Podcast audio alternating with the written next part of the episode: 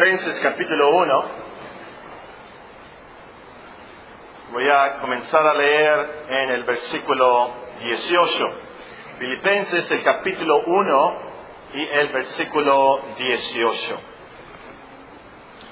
El apóstol Pablo escribe que pues que no obstante de todas maneras o por pretexto o por verdad, Cristo es anunciado y en esto me gozo y me gozaré aún porque sé que por vuestra oración y la suministración del Espíritu de Jesucristo, esto resultará en mi liberación, conforme anhelo y esperanza de que nada seré avergonzado. Antes bien, con toda confianza, como siempre, ahora también será magnificado Cristo en mi cuerpo, o por vida o por muerte. Porque para mí el vivir es Cristo, y el morir es ganancia. Mas el vivir en la carne resulta para mí en beneficio de la obra, no sé entonces qué escoger. Porque de ambas cosas estoy puesto en estrecho, teniendo deseo de partir y estar con Cristo, lo cual es muchísimo mejor.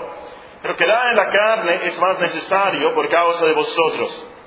Confiando en esto, sé que quedaré, que aún permaneceré con todos vosotros para vuestro provecho y gozo de la fe, para que abunde vuestra gloria de mí en Cristo Jesús por mi presencia otra vez entre vosotros. Solamente que os comportéis como es digno del Evangelio de Cristo, para que sea o que vaya a veros o que esté ausente, oiga de vosotros que estáis firmes en un mismo espíritu, combatiendo unánimes por la fe del Evangelio, y en nada intimidados por los que se oponen, que para ellos ciertamente es indicio de perdición, mas para vosotros de salvación, y esto de Dios, porque a vosotros os es concedido a causa de Cristo, no solo que creáis en Él, sino también que padezcáis por Él, teniendo el mismo conflicto que habéis visto en mí y ahora oís que hay en mí. La semana pasada me regañaron. Me regañaron diciéndome que en los sermones últimamente he estado dictando unos puntos demasiado rápido, que ni siquiera tienen tiempo de escribirlos, y que deberíamos pasar, aunque sea unos minutos, explicándolos. Ahora, yo soy muy humilde, no tan humilde como nuestro hermano Vile, pero soy muy humilde y acepté el regaño, acepté la reprensión y vamos a remediar este problema y vamos a ver unos puntos que vimos de Filipenses 1.29, los dictamos rápidamente y vamos a volver a este pasaje y tratar de aprender algo de esos puntos. Ahora, para los que no estudian con nosotros, nuestros estudios de Filipenses 1.29, vamos a repasar eh, los, las lecciones, los puntos principales, las lecciones que vimos de este versículo. Filipenses 1.29 dice, porque a vosotros os es concedido a causa de Cristo, no solo que creáis en Él, sino también que padezcáis por Él. Este versículo comienza con la palabra por qué. En los versículos anteriores, el apóstol Pablo les ha dicho a los filipenses que no tengan miedo de las personas que los están maltratando, aquellos que se oponen a la obra ahí en Filipos. Eso es indicio, dice él, eso es evidencia que van rumbo a la perdición, pero el ser atribulados, el ser opuestos, el ser perseguidos, es evidencia, prueba de que ellos son salvos. Entonces, en nuestro texto, Él les explica que esto es así porque a vosotros os es concedido a causa de Cristo, no solo que creáis en Él, sino también que padezcáis por Él. Luego tenemos la palabra a vosotros. Esta palabra no se refiere a los superespirituales de Filipo, no se refiere a los apóstoles, a Timoteo, a Silas, se refiere a ciertas personas de Filipos que habían creído el Evangelio, habían creído las buenas noticias que Cristo vino a este planeta a salvar a pecadores. Por el libro de los Hechos conocemos la historia. Cuando el apóstol Pablo fue a Filipos, una mujer llamada Lidia se convirtió en una comerciante, también un carcelero, me lo imagino bastante cruel, bastante fuerte, bastante vulgar, por así decirlo, esta persona, pero Dios la salvó. También tenemos registro de un hombre llamado Clemente en Filipos y unas hermanas de carácter muy fuerte, Evodia y Sintique. Dios las salvó también, las convirtió al Evangelio. Y vimos en la lección de eso es que nosotros podemos ser salvos. Dios concede su salvación y su fe a toda clase de personas. Y por más pecadores que seamos, por más malos que seamos, por más refinados o religiosos que seamos, Dios nos puede salvar. Ahora, la siguiente frase, la más importante del versículo, es clave. Nos dice, os es concedido, porque os es concedido. Vimos que esta palabra se refiere a dar por gracia. Se trata de conceder por misericordia. Y cuando Dios nos concede algo, nos da algo, es por pura gracia, por pura misericordia. Él no nos debe nada a nosotros. De hecho, merecemos el castigo eterno de Dios porque hemos pecado tanto contra Él.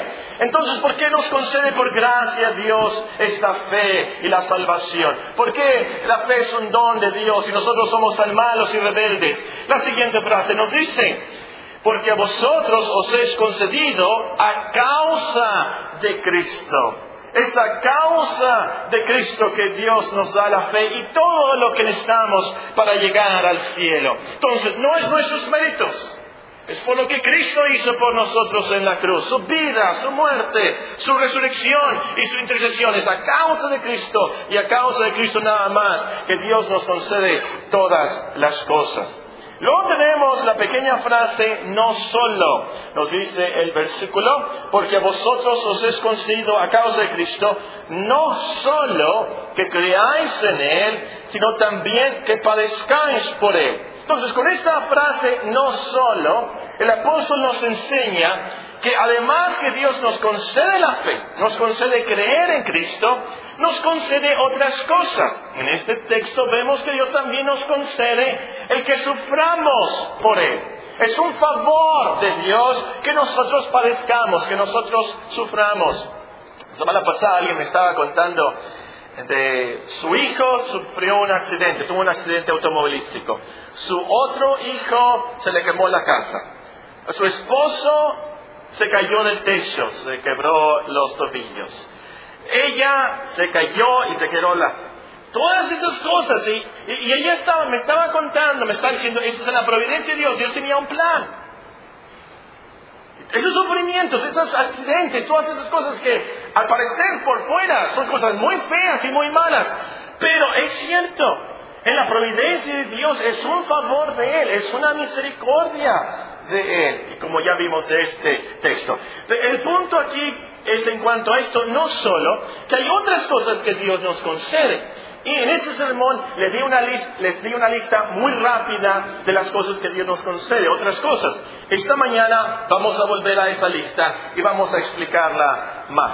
En primer lugar, aprendemos de Eclesiastés 8 que Dios nos concede los días que vivimos debajo del sol.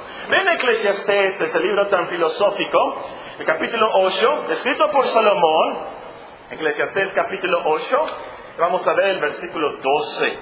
Eclesiastés capítulo 8, después de Salmos, Proverbios, Eclesiastés.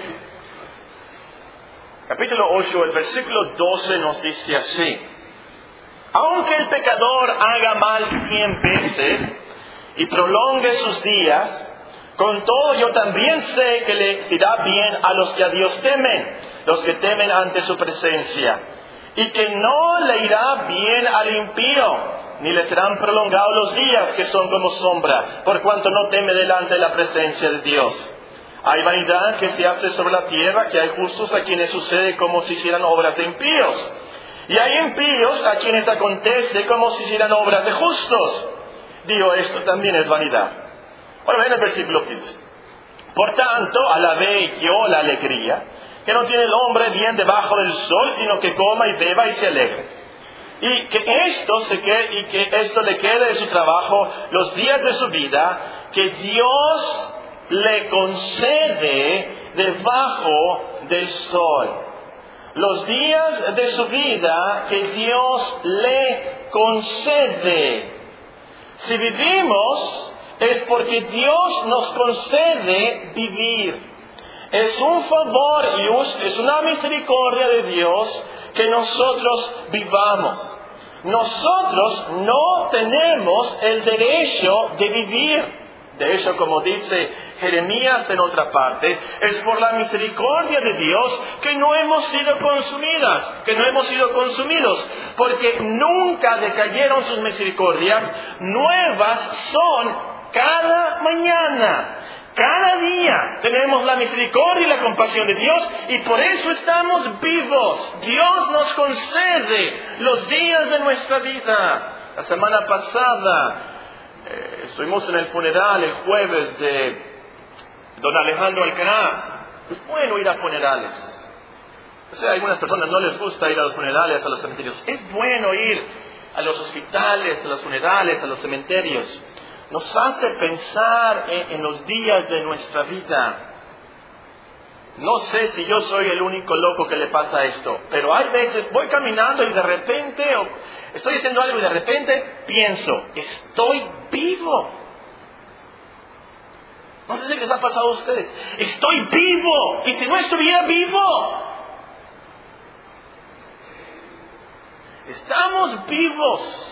Existimos, respiramos, somos por la pura misericordia de Dios, porque Él nos ha concedido la vida y nos ha concedido cada día que vivimos. Y para mí es muy interesante que dice aquí, cada día, no es cada mes o cada año, es cada día que vivimos. Y como dice el salmista, nosotros, cada uno de nosotros debemos contar nuestros días para traer al corazón sabiduría pensar, es por la misericordia de Dios que estoy vivo en este día. Estaba leyendo sobre los fundadores del metodismo, la, denominación de los metodistas. Whitefield fue uno de ellos y todo comenzó con una reunión que tenían en un club en la universidad los que se burlaban de ellos les decían del Club Santo.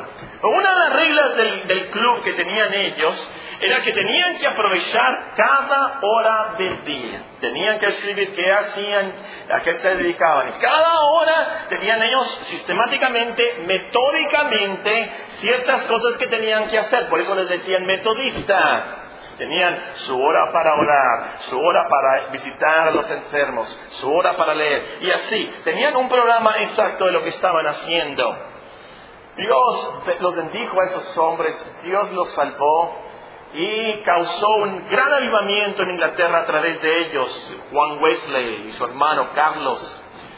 Dicen los historiadores, los historiadores seculares del, mundo no, no, son siquiera cristianos. Fue a través de ellos y esa reforma y ese avivamiento que Dios salvó a Inglaterra de lo que le pasó a Francia y la Revolución Francesa. Hombres que se dedicaron a cuidar sus días y cada hora de su vida. Alguien me contó de un libro, lo he buscado, no sé ni siquiera el título, alguien me contó de un libro, se trata de una novela de un hombre que tiene un reloj. Y en este reloj le va diciendo cuántas horas le quedan de vida. ¿Se imaginan que cada uno de nosotros tuviéramos un reloj que nos dijera, le quedan tantos años, tantos meses, tantos días, tantas horas de vida? Yo estoy seguro que viéramos de una manera muy diferente. Yo estoy seguro que no viéramos tanto internet. Yo estoy seguro que no durmiéramos tanto. Yo estoy seguro que iba a cambiar nuestra vida, dependiendo por supuesto de las horas y todo lo que nos quedaba. Hermanos, aprovechemos los días. Es de Dios que Él nos concede cada día que vivimos. El apóstol nos dice en una epístola, aprovechemos el tiempo porque los días son malos. Aprovechemos el tiempo para su gloria. Aprendemos entonces que Dios nos concede los días que vivimos debajo del sol. En segundo lugar, vamos a volver al Nuevo Testamento, a Hechos 11, y aprendemos de Hechos 11 que Dios nos concede el don del Espíritu Santo. Es por su gracia y por su misericordia que tenemos el don del Espíritu Santo. Hechos capítulo 11, voy a comenzar a leerles en el versículo 15. Hechos 11, 15. Y cuando comencé a hablar, dice el apóstol Pedro, reportando lo que había pasado en la casa de Cornelio, cuando comencé a hablar, cayó el Espíritu Santo sobre ellos también como sobre nosotros al principio. Entonces me acordé de lo dicho por el Señor cuando dijo, Juan ciertamente bautizó con agua, mas vosotros seréis bautizados con el Espíritu Santo.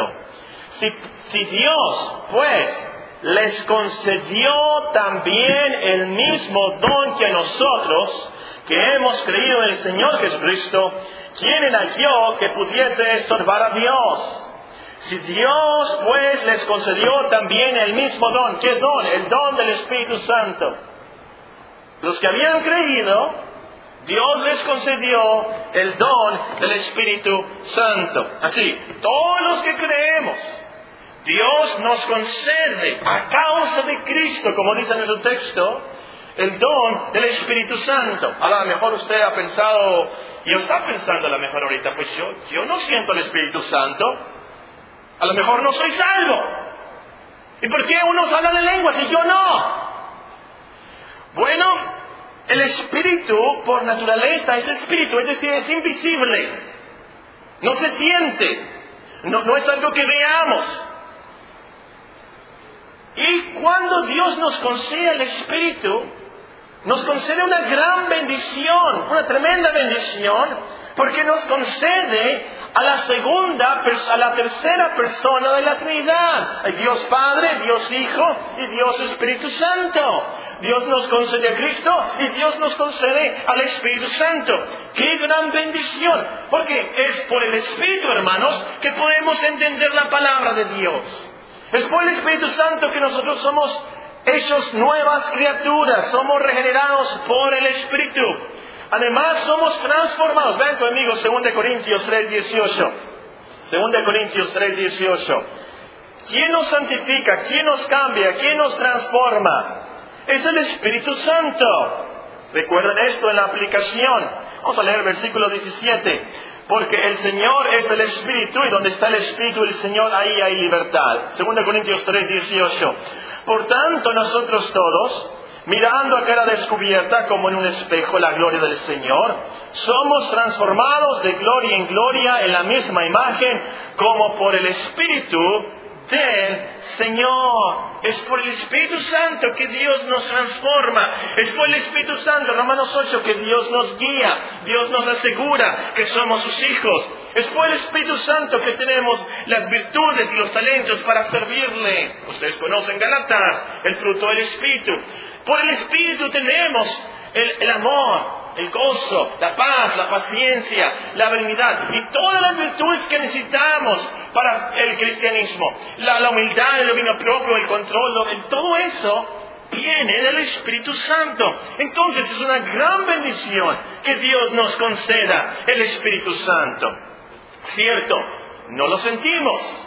Cierto, no hablamos en lenguas, pero hay que tener en cuenta al comenzar la cristiandad, nos dice Marcos 16, 16, Dios confirmó la palabra y la predicación de los apóstoles por milagros, porque hablaron en lenguas también. Ahora ya tenemos la palabra de Dios. No necesitamos la confirmación de Dios en ese sentido. Ahora tenemos ya el Evangelio completo. Tenemos desde Génesis hasta Apocalipsis. No hablamos de lengua, no tenemos esos dones especiales, pero ciertamente tenemos otros dones. Tenemos el don de administración, el don de la enseñanza, el don de ayudar, tenemos el don del servicio, el don de discernir. Ustedes pueden leer en Romanos 12, en 1 Corintios 12, Efesios capítulo 4, acerca de estos dones.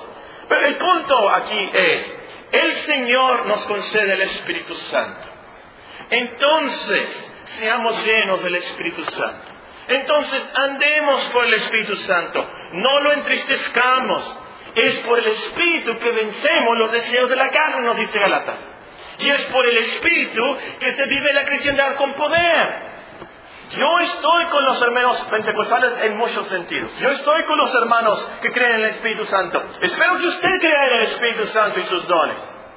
Y me temo que como iglesias fundamentalistas, conservadoras, nos hemos ido al extremo y nos hemos olvidado del poder y la presencia del Espíritu.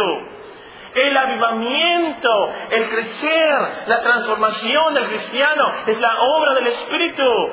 Si no creemos en el Espíritu, si no somos llenos del Espíritu, no vamos a poder crecer, adorar y testificar como Dios quiere que lo hagamos. No será por eso que no tenemos un avivamiento en las iglesias. Creamos en el Espíritu Santo. Busquemos la obra del Espíritu Santo en nuestros corazones.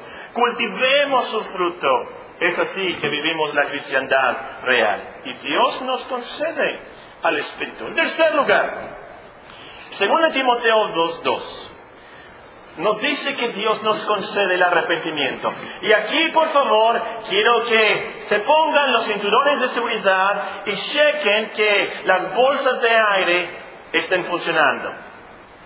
¿Bien? No les voy a decir el texto hasta que todos tengan los cinturones de seguridad puestos y estén listos, despiertos. Bien, según Timoteo, capítulo 2 y versículo 24. Muy bien, Despiertos, listos, vamos a decir unas cosas muy fuertes y muy profundas. Y a menos que usted esté despierto y siga la lógica, me van a acusar de hereje. Así que vean con sus propios ojos lo que dice la palabra de Dios. Segundo de Timoteo 2.24.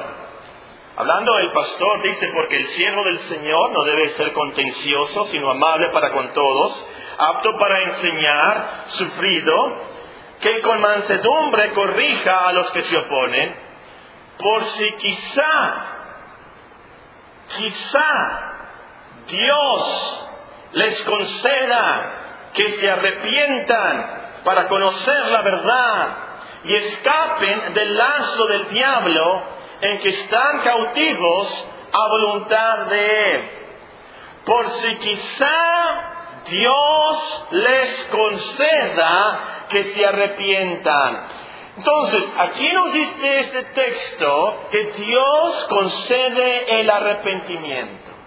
El arrepentimiento es esencial, es lo primero que tenemos que hacer, arrepentirnos de nuestros pecados. El Señor nos advierte, si no os arrepentís, todos pereceréis igualmente. Si no os arrepentís, todos pereceréis igualmente. El que no se arrepienta será atormentado por toda la eternidad en el infierno eterno. Ahora, antes de continuar, muy importante, cuando la Biblia habla de arrepentimiento no significa, eh, iba a decir nombres, pero mejor no digo nombres. A alguien le están pegando unos cintarazos. Su papá le está, lo está disciplinando, ¿verdad? Y automáticamente, inmediatamente dice, ya no lo vuelvo a hacer. Ya, ya no lo vuelvo a hacer. ¿Por qué? Porque le duelen los cintrazos y no quiere que le den más cintrazos. Eso no es arrepentimiento. Eso no es arrepentimiento. Ni se trata de la vergüenza y la pena al ser sorprendido con las manos en la masa en algún pecado. No se trata de la vergüenza y la pena de ser sorprendido. Hay, muchos en el cerezo que se arrepintieron, pero porque los sorprendieron, pero realmente no están arrepentidos conforme a lo que la Biblia nos dice. ¿Qué es el arrepentimiento bíblico?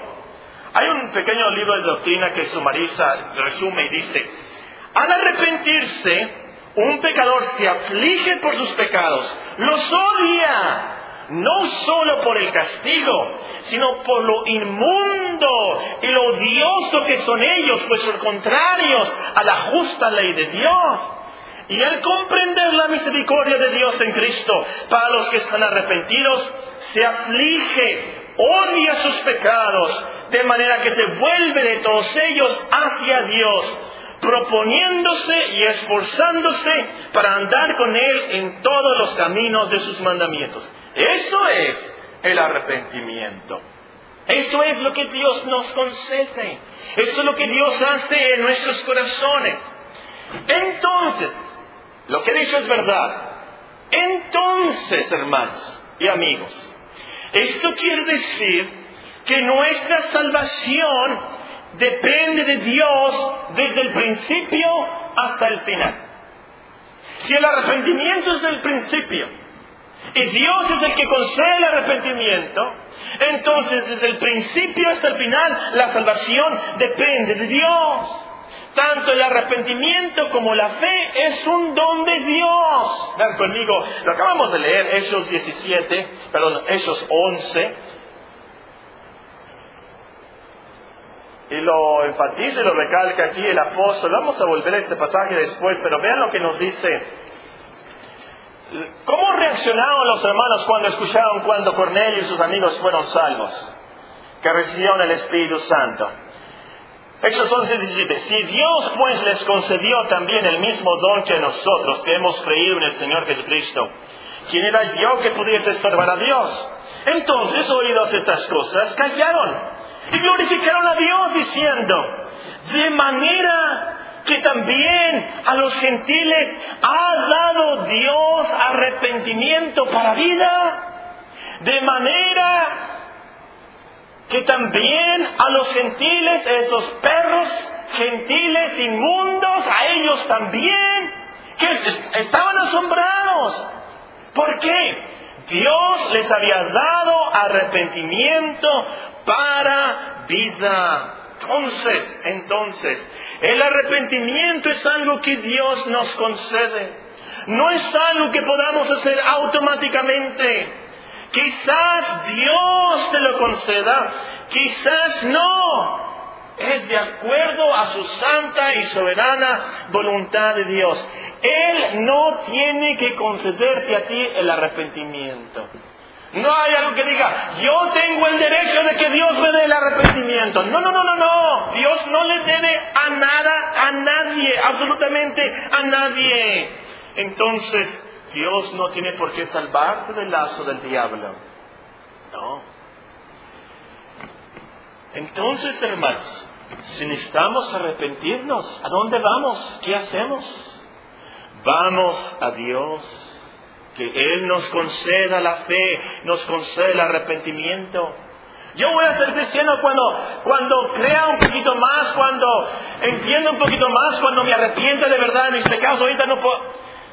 Ve a Dios para que te dé el arrepentimiento. Ve a Dios para que te dé la fe. Ve a Dios para que te dé el entendimiento. El entendimiento. No tienes excusa de que tú no te puedes arrepentir. Tú no te puedes arrepentir. Tienes que ir a Dios y pedirle, rogarle que te conceda por misericordia el arrepentimiento.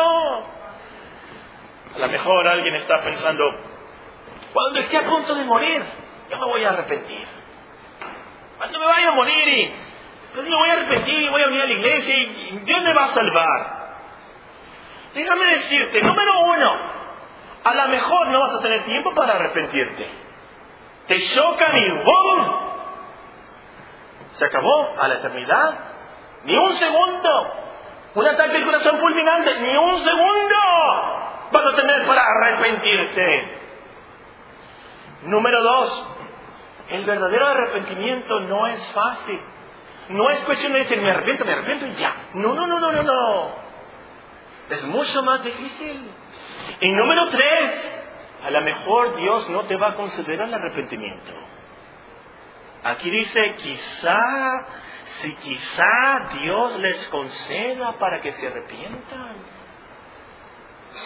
Aproveche entonces el tiempo, aproveche el día de salvación. Hoy pídele a Dios que te dé el arrepentimiento. No esperes a lo último y si te has arrepentido. Si Dios ha concedido el arrepentimiento a tu familia, a tus hijos, glorifica a Dios por esa gran gracia y misericordia. Es algo totalmente de Dios. Si tú lograste arrepentirte, es algo que Dios hizo en tu corazón. Él merece toda la gloria. En cuarto lugar, vamos siguiendo con nuestra lista. Nemías 1, vamos a brincar de vuelta al Antiguo Testamento. Nemías capítulo 1, nos encontramos una oración. A Nehemías le habían dicho que su pueblo, su ciudad estaba quemada, estaba destruida. Él estaba muy triste y él comienza a orar. Nehemías capítulo 1 y versículo 11. Nehemías capítulo 1 y versículo 11. Te ruego, oh Jehová, esté ahora atento tu oído a la oración de tu siervo y a la oración de tus siervos quienes desean reverenciar tu nombre, concede, concede ahora buen éxito a tu siervo, dale gracia delante de aquel varón, porque yo servía de copero al rey. Este versículo nos enseña que Dios nos concede el éxito y el favor ante los hombres. Por si no conocen la historia, les voy a leer también el capítulo 2. Capítulo 2, versículo 1. Sucedió en el mes de Nisan, en el año 20 del rey Artajerjes, que estando ya el vino delante de él, tomé el vino y lo serví al rey. Y como yo no había estado antes triste en su presencia, me dijo el rey, ¿por qué está triste tu rostro?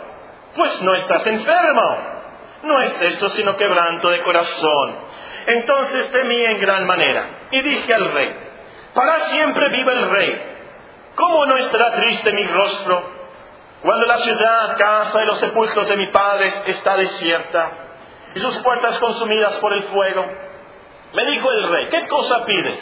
Entonces oré al Dios de los cielos y dije al rey, si le place al rey y tu siervo ha hallado gracia delante de ti, envíame a Judá, la ciudad de los sepulcros de mis padres, y la reedificaré.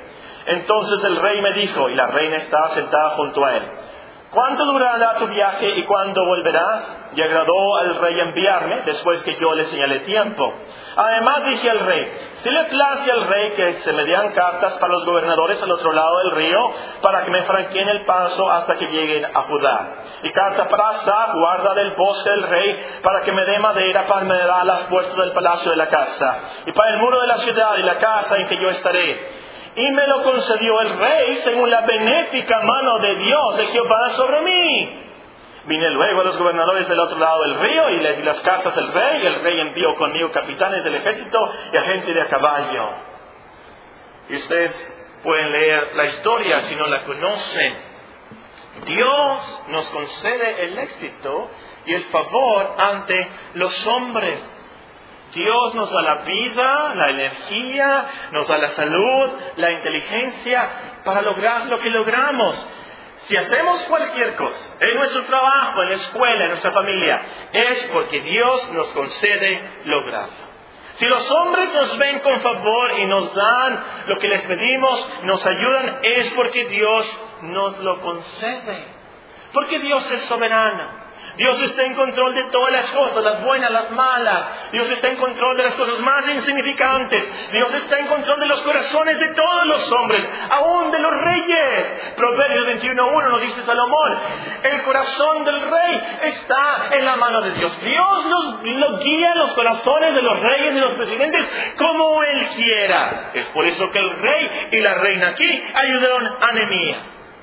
En nuestro orgullo y soberbia y arrogancia pensamos, yo merezco el éxito, yo voy a lograr esto por mis propias pistolas, mi propia inteligencia, yo soy muy trabajador, yo me voy a esforzar, yo voy a lograr esto. Los hombres me tienen que favorecer, pero ¿saben quién soy yo? No, hermanos, cualquier cosa que hagamos, cualquier cosa que logremos, es por Dios, solamente por Dios. La verdad es que por nuestros pecados no merecemos más que sudor, espinos y cardos. No merecemos el favor de nadie. Merecemos angustia, pruebas, obstáculos. ¿Sí o no? Hay un libro muy famoso en Estados Unidos, no sé si está en español. Creo que lo escribió un rabí, un judío. Este libro se llama ¿Por qué le suceden cosas malas a personas buenas? Y se tratan, tratan de explicar por qué la gente sufre y por qué les pasan cosas malas. Yo creo que alguien debería escribir un libro titulado ¿Por qué le suceden cosas buenas a personas malas? Esa es la pregunta real. ¿Por qué nos pasan cosas buenas a nosotros, siendo tan malos y siendo tan pecadores de nacimiento? Es por la gracia de Dios nada más que estamos vivos. Es por la misericordia de Dios que vivimos día a día y hacemos lo que hacemos. Si logramos cualquier cosa es porque Dios nos la concede. Entonces en la vida práctica eso tiene su aplicación. Como Nemías, antes de comenzar cualquier proyecto, cualquier prueba, cualquier trabajo, pídele a Dios que te conceda el éxito. Y si logras algo, dale la gloria a Dios. Es el que te da la salud, la fuerza, la vida, el que te cuida, el que te guía, el que provee todo.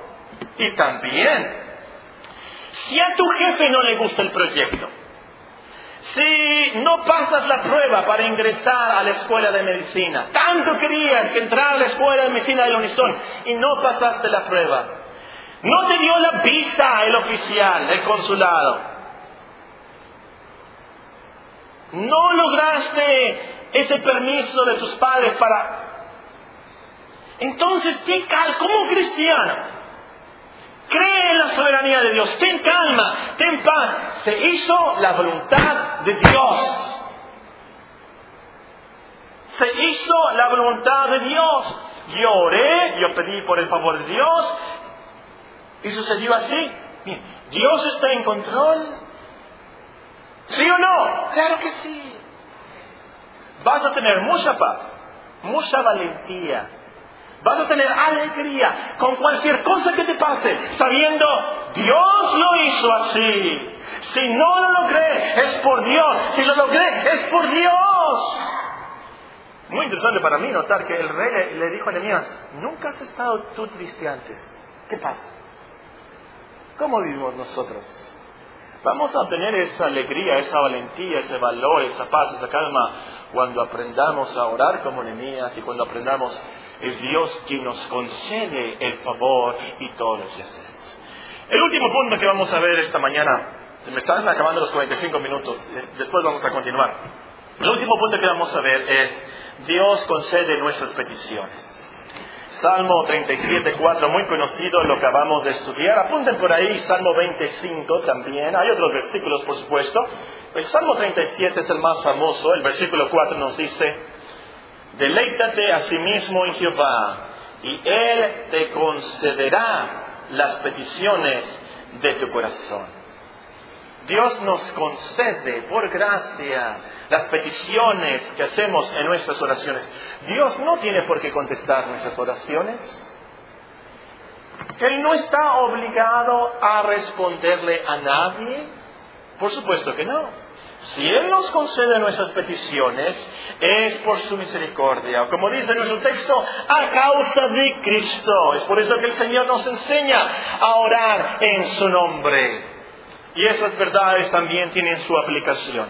Por ejemplo, vamos a orar. Usted tomó la resolución esta mañana, tanto que dijo el hermano Alfonso del culto de oración. Voy a intentar, voy a ir al tiempo de oración, voy a orar por mis hijos, voy a...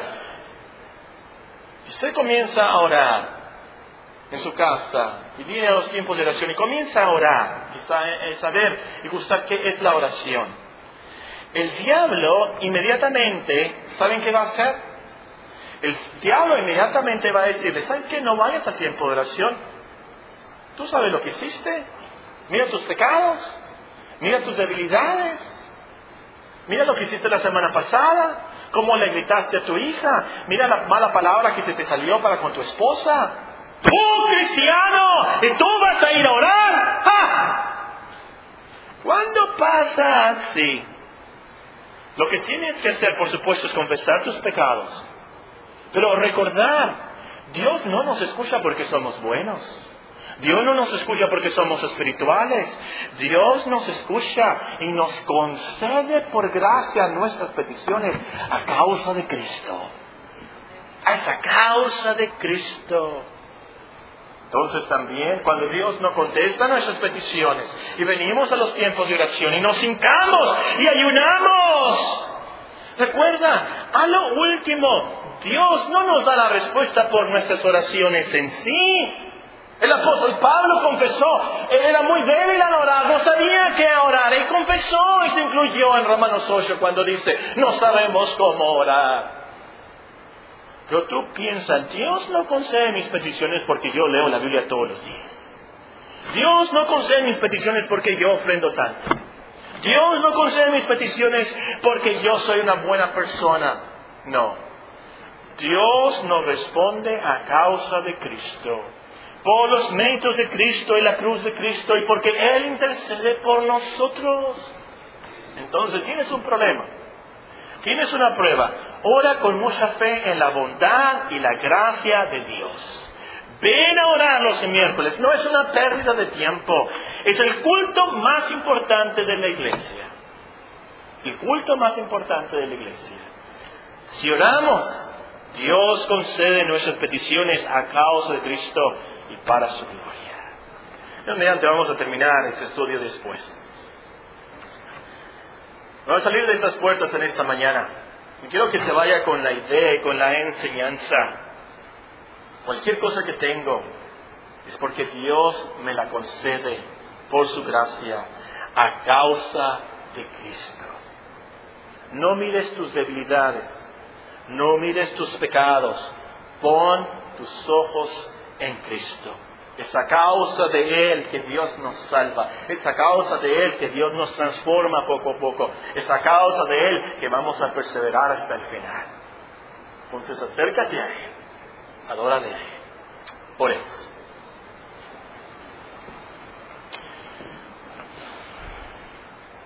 Padre bendito, Padre Santo, te damos gracias por tu palabra.